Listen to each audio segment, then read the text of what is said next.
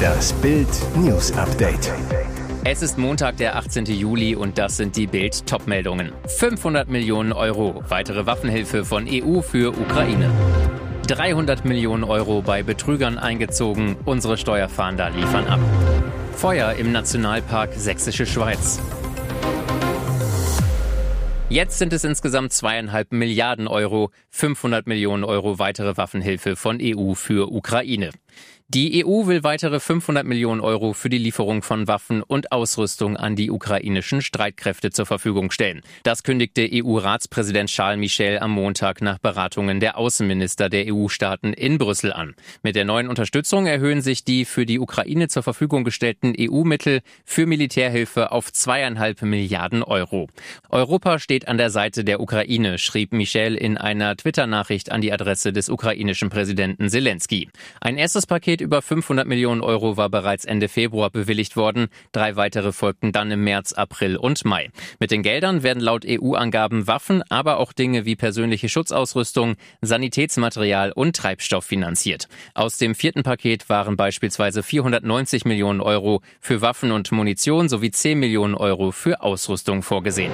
300 Millionen Euro bei Betrügern eingezogen, unsere Steuerfahnder liefern ab. Zahlen sind ihre Leidenschaft, Hartnäckigkeit ist ihr Metier. So haben Hamburgs 109 Steuerfahnder in den vergangenen vier Jahren der Stadt Mehreinnahmen von 300 Millionen Euro beschert. Das geht aus der Antwort der Finanzbehörde von Senator Andreas Dressel auf eine große Anfrage der Linkspartei hervor. Dabei geht es vor allem um bandenmäßig organisierten Umsatzsteuerbetrug. 2018 wurden durch die Aufdeckung solcher Delikte rund 113 Millionen Euro fällig. 2019 waren es rund 22,5 Millionen Euro. 2020 rund 102 und 2021 nochmal rund 64 Millionen Euro. Bemerkenswert aus strafbaren Cum-Ex-Geschäften wurden seit 2006 rund 295 Millionen Euro an zu Unrecht erstatteten Steuern zurückgefordert. In sämtlichen Fällen seien Maßnahmen ergriffen worden, sodass derzeit keine Rückforderungen mehr ausstünden, heißt es in dem Papier. Zur Erinnerung, seit mehr als einem Jahr versucht ein parlamentarischer Untersuchungsausschuss nachzuweisen, dass zwischen Banken und Senat diesbezüglich gekungelt worden sei. An beliebtem Touristenziel Feuer im Nationalpark Sächsische Schweiz. Die steilen Hänge stehen in Flammen, der Wald glüht rot. Im Nationalpark Sächsische Schweiz ist aus noch ungeklärter Ursache ein Brand ausgebrochen. Kurz nach Mitternacht wurde das Feuer unterhalb der bekannten Basteibrücke im Elbsandsteingebirge bemerkt. Bei Polizei und Feuerwehr ging der Alarm gegen 0 Uhr 25 ein. Etwa eine halbe Stunde später waren sie vor Ort. Seitdem kämpfen mehr als 100 Kameraden verschiedener Wehren gegen die Flammen. Gegen 4 Uhr brannte bereits eine Fläche von etwa 250 mal 50 Meter sagte ein Sprecher der Polizei Dresden zu Bild. Mittlerweile sind rund 2500 Quadratmeter abgebrannt. Es qualmt noch immer. Die Feuerwehr versucht von unten und von oben zu löschen. Durch die steile Hanglage gestalten sich die Löscharbeiten schwierig. Auch die Höhenrettung kommt deshalb zur Unterstützung. Das Wasser für die Löscharbeiten wird aus der Elbe bezogen, wie der Sprecher des Landkreises Sächsische Schweiz Osterzgebirge Thomas Kunz erklärte. Wie das Feuer im Nationalpark ausbrechen konnte, ist derzeit noch unklar und wird ermittelt. Doppelt peinliche Sofffahrt. Hosevollfahrer ist selbst Polizist. Er lieferte sich im Suff eine Verfolgungsjagd mit der Polizei, rammte eine Streife und nässte sich ein. Jetzt kommt raus, der Hosevollfahrer von Wattgassen ist selbst Polizist. Am Samstag gegen 23 Uhr fiel der 53-Jährige mit seinem Audi Q3 einer Streife wegen seiner unsicheren Fahrweise auf. Sie wollten ihn kontrollieren, der Audi-Fahrer gab Gas. Verfolgungsjagd mit mehreren Streifen bis nach Wattgassen. Dort rammte er einen Streifenwagen, der ihm den Weg abschneiden wollte. Er und drei Polizisten wurden dabei leicht verletzt. Trotzdem gab der Mann nicht auf. Er krabbelte aus dem Wrack seines Audi, rannte davon. Erst mit einem Taser konnten ihn die Polizisten stoppen. Festnahme mit feuchter Schlabberbermuda. Er hatte sich in all der Aufregung eingenässt. Die Polizei teilte am nächsten Tag mit, er wurde nach Beendigung aller strafprozessualen Maßnahmen in die Obhut seiner Ehefrau übergeben. Was sie verschwieg, nicht nur mit seiner Frau und der Justiz hat der Hosevollfahrer jetzt Stress, sondern auch mit seinem Arbeitgeber, denn er ist Kriminalkommissar mit entsprechenden Wohlverhaltenspflichten. Deshalb wird jetzt auch dienstrechtlich gegen ihn ermittelt. Sofort in die USA, so lief Lewandowskis Barca-Start. An diesem Anblick müssen sich die Bayern-Fans erstmal gewöhnen. Robert Lewandowski im Barcelona-Shirt. Am Samstag flog der Torjäger von München nach Mallorca zur Familie. Am Sonntag ging es direkt weiter nach Miami, wo Barca seine USA-Tour startet. Am Sonntagabend Ortszeit kam Lewandowski an. Barca postete direkt ein Levi-Video im Barca-Pulli am Strand von Miami Beach.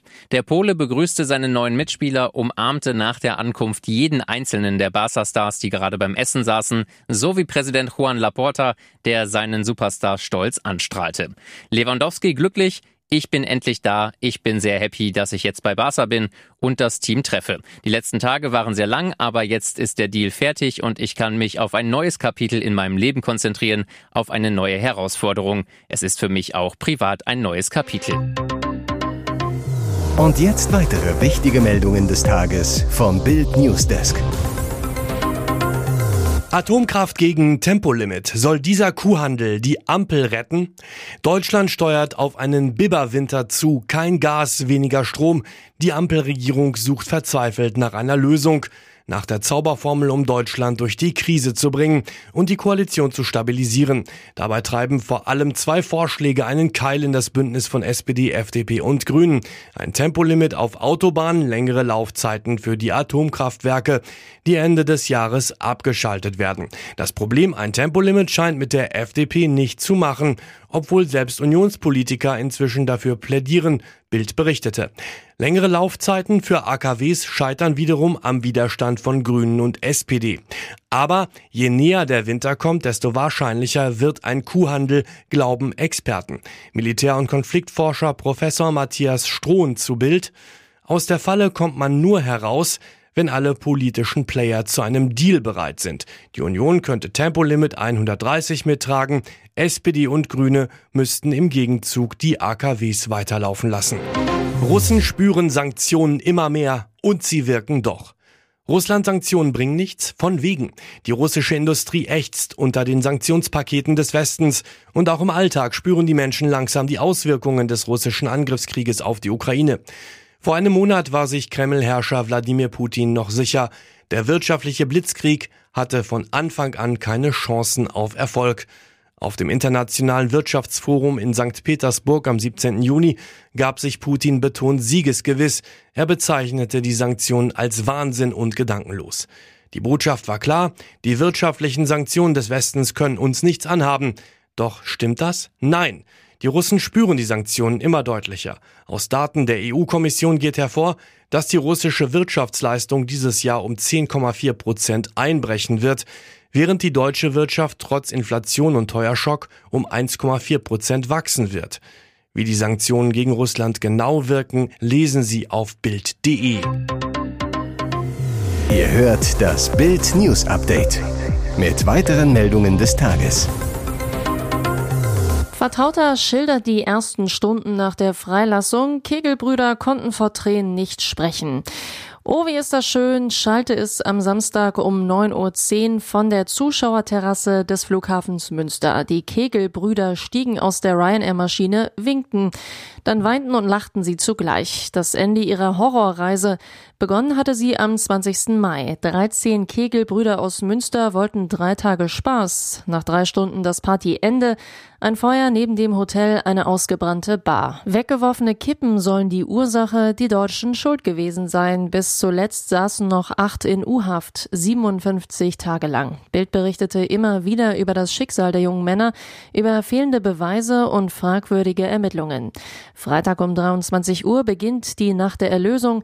Die Deutschen verlassen nach und nach das Gefängnis, schließen vor den Toren ihre Liebsten in die Arme. Alles zur Freilassung der Kegelbrüder aus Münster lesen Sie auf Bild.de. Bis zu 38 Prozent teurer Preisschock bei Hotels und Ferienwohnungen.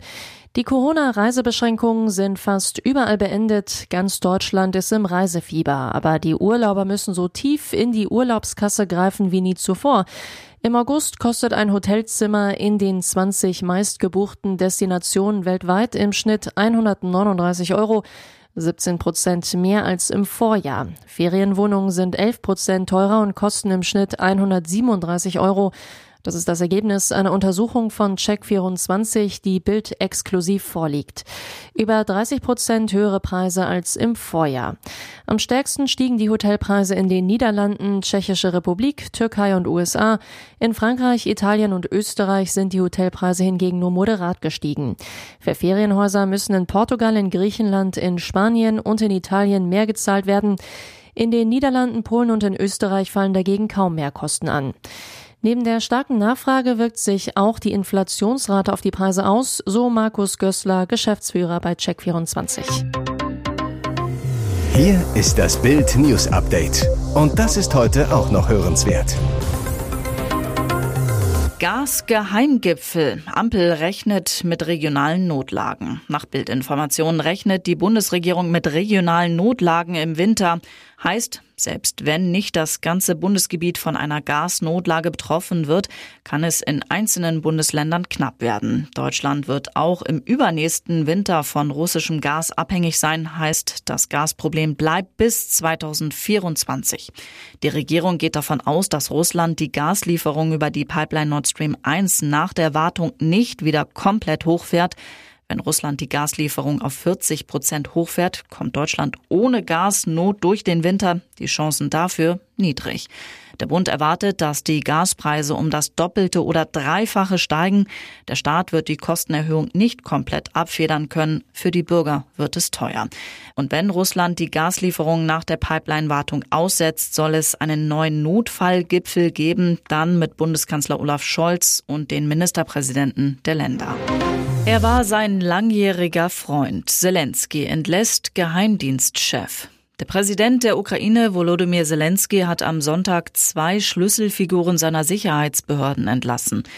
Per Erlass hat er den Chef des Sicherheitsdienstes Ivan Bakanov gefeuert. Das berichtet unter anderem das englischsprachige ukrainische Online-Medium The Kiev Independent. Ein Nachfolger für den Posten des Geheimdienstchefs wurde zunächst nicht genannt. Brisant, Bakanov ist auch ein langjähriger Freund Zelenskis. Laut den vom Präsidialamt in Kiew veröffentlichten Erlassen wurde auch Generalstaatsanwältin Irina Venediktova entlassen. Zelensky begründete die Entlassung der Generalstaatsanwältin und des Leiters des Staatssicherheitsdienstes damit, dass mehr als 60 ihrer Mitarbeiter in den von Russland besetzten Gebieten gegen die Ukraine arbeiteten.